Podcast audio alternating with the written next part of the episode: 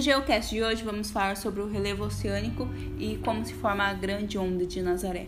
Para isso, temos eu, Bianca Borges, graduanda de Bictimar na Unifesp, com uma UC de Geologia Geral, onde eu aprendi essas coisas que a gente vai comentar. Bora lá?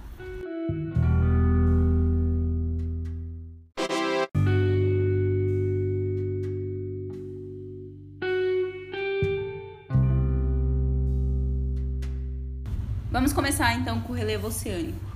Mais ou menos o navio HMS Challenger, que fez uma viagem circunnavegação, durou uns 4 anos, que obteve as primeiras informações, por exemplo, sobre a cordilheira mesoatlântica.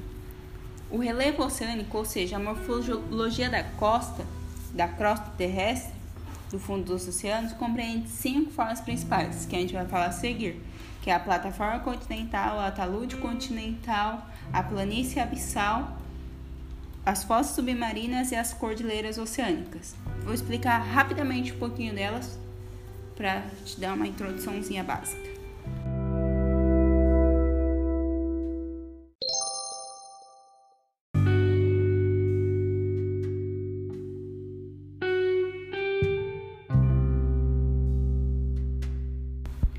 Bom, a plataforma continental é a porção do fundo oceânico que margeia os continentes, indo da linha da costa até a profundidade de 200 metros. Ela é plana, a inclinação é bem suave.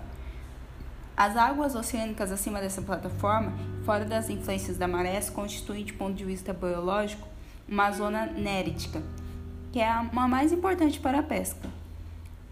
Essa é a unidade mais importante do relevo submarino. Além dos recursos minerais que contém, nela o Sol atinge praticamente todo o fundo marinho, permitindo a fotossíntese e o crescimento do plâncton. Tá aí o porquê das maiores regiões pesqueiras.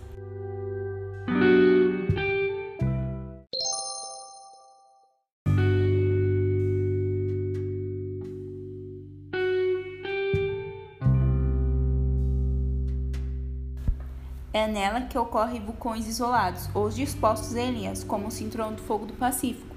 Do ponto de vista biológico, essa formação, formação corresponde à zona batial. A plataforma continental, o talude, o sopé continental constitui a chamada margem continental, pois pertence ainda à crosta continental, embora submersos.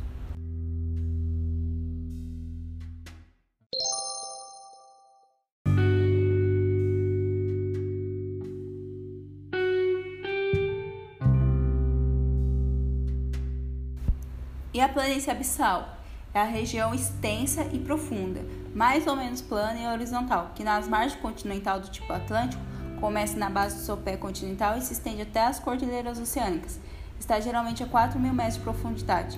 O domínio dela é dividido em cinco zonas, de conforme a profundidade.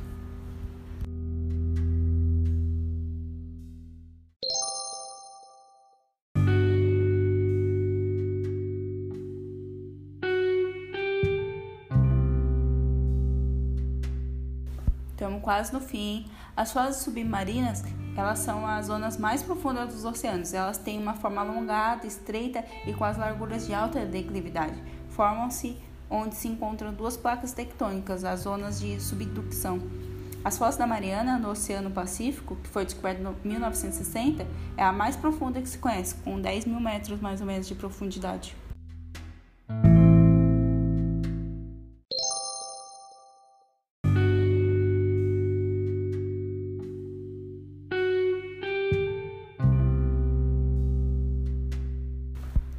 E a última é a cordilheiras oceânicas.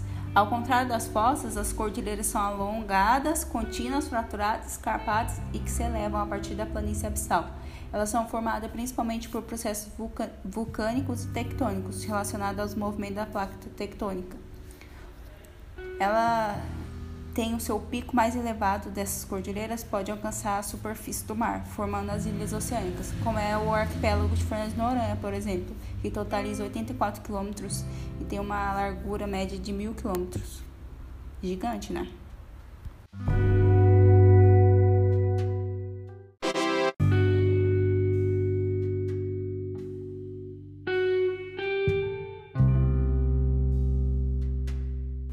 Chegou um momento mais importante. Vamos falar sobre as gigantes ondas de Nazaré?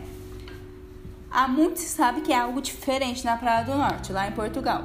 E uns dias específicos com as combinações de vários elementos da natureza, como se fosse uma conspiração, a magia acontece. A presença do cânion cria condição especial para a formação das grandes ondas.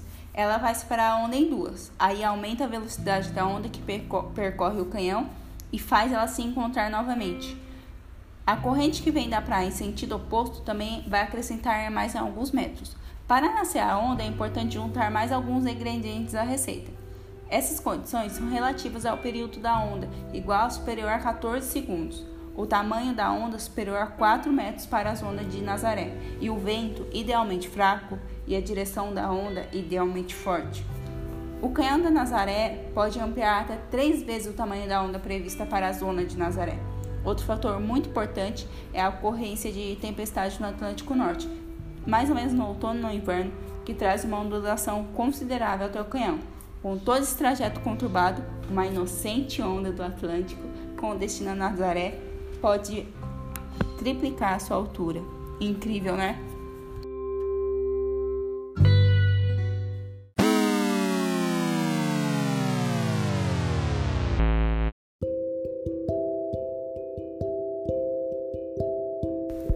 Bom, por hoje é só. Espero que tenha gostado do Geocast e aprendido bastante coisa. Espero você no próximo episódio. Até mais!